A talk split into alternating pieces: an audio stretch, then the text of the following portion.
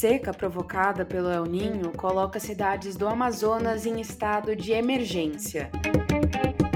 Senado se opõe ao Supremo Tribunal Federal e aprova a lei do marco temporal. Projeto de lei vai para a sanção do presidente da República. Em um ano, jornalistas sofreram 66 ataques na Amazônia, revela um relatório da organização Repórteres Sem Fronteiras. Esses são os destaques do Amazônia em 5 minutos, que a equipe da Amazônia Latitude selecionou para te atualizar sobre o que aconteceu entre 22 e 27 de setembro na maior floresta tropical do planeta.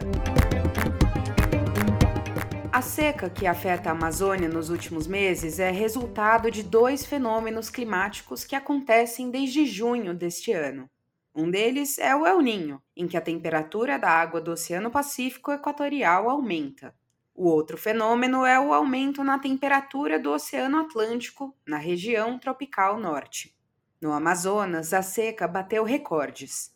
Já são 15 cidades em situação de emergência e 40 cidades em estado de alerta. A estimativa da Defesa Civil do Amazonas é que até dezembro, cerca de 500 mil pessoas sejam atingidas no estado pelos efeitos da estiagem. Os fenômenos climáticos causaram, nesse ano, a segunda maior seca no Rio Solimões. A primeira foi em 2010, quando as águas do Pacífico e do Atlântico também ficaram mais quentes do que a média. A seca gera inúmeras consequências. Grande parte das cidades do Amazonas é abastecida por via fluvial, ou seja, pelo transporte pelos rios. Com a seca, as embarcações maiores não conseguem chegar a todas as cidades, o que gera encarecimento e escassez de produtos. Além da seca, o El Ninho também aumenta o número de incêndios florestais na Amazônia. Na terça-feira, dia 26, o governo federal anunciou a criação de uma força-tarefa junto ao governo estadual para enfrentar os impactos da seca no Amazonas. No dia 21 de setembro, o Supremo Tribunal Federal, o STF, formou maioria e declarou o projeto de lei do marco temporal inconstitucional. A decisão foi recebida pelos povos indígenas como uma vitória, mas não foi bem recebida por outras áreas do governo. Depois da derrubada do projeto de lei pelo STF, parlamentares da bancada ruralista do Senado se mobilizaram pela aprovação da tese. Nesta quarta-feira, dia 27, o Senado aprovou o projeto de lei do marco temporal por 43 votos a favor e 21 contra. Agora, o projeto de lei precisa passar pela sanção do presidente Lula. Se o presidente vetar a proposta, ela volta ao Congresso Nacional, que pode aprová-la ou não. Como o projeto de lei foi declarado inconstitucional na semana passada, a tendência é que ele seja derrubado pelo STF novamente.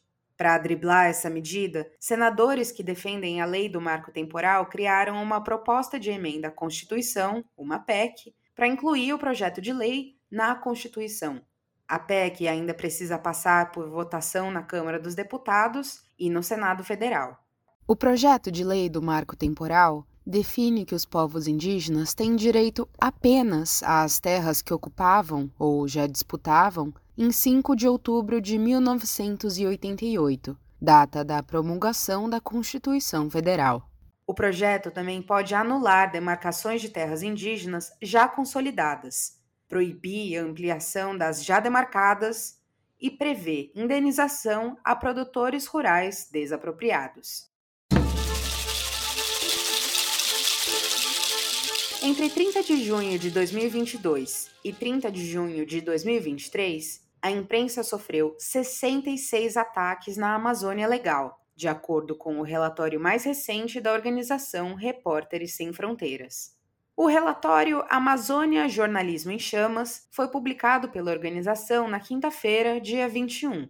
Os ataques recebidos pela mídia se dividem em agressões físicas, assédio e ameaças. O relatório é dividido em cinco tópicos principais.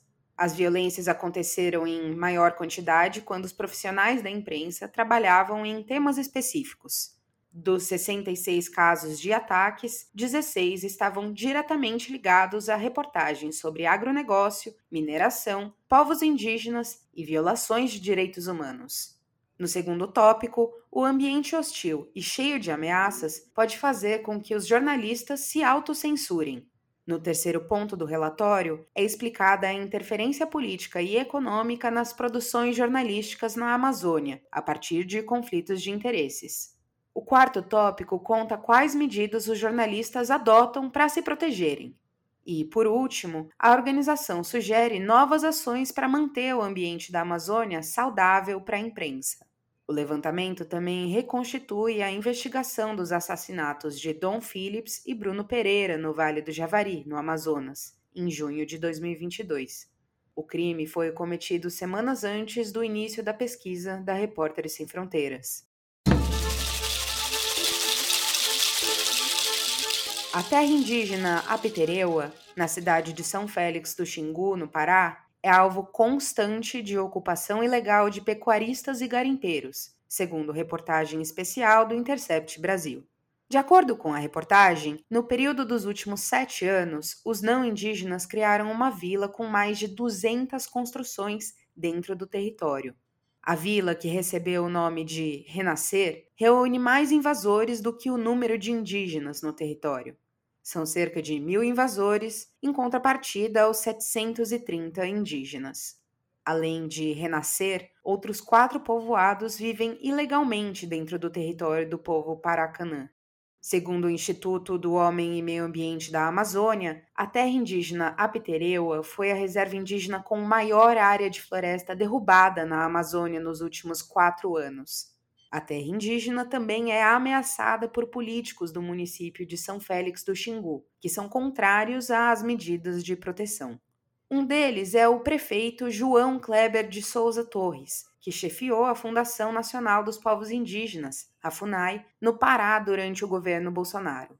Torres foi denunciado pelo Ministério Público Federal por abrir uma estrada usada por garimpeiros dentro das terras dos Paracanãs. O Instituto Brasileiro do Meio Ambiente e dos Recursos Naturais Renováveis, o IBAMA, tem ações em andamento para a retirada dos invasores. Em maio, o IBAMA desativou mais de 20 acampamentos de invasores no território. Eu sou Amanda Teste e esse foi o Amazônia em 5 Minutos, uma produção da Amazônia Latitude. Para mais informações e conteúdos exclusivos, acesse amazonialatitude.com. Este episódio teve produção e edição sonora de Vanessa Pinto Moraes. Usamos informações de Agência Brasil, Amazônia Real, BBC, G1, Intercept Brasil, Repórteres Sem Fronteiras e UOL. Até a próxima!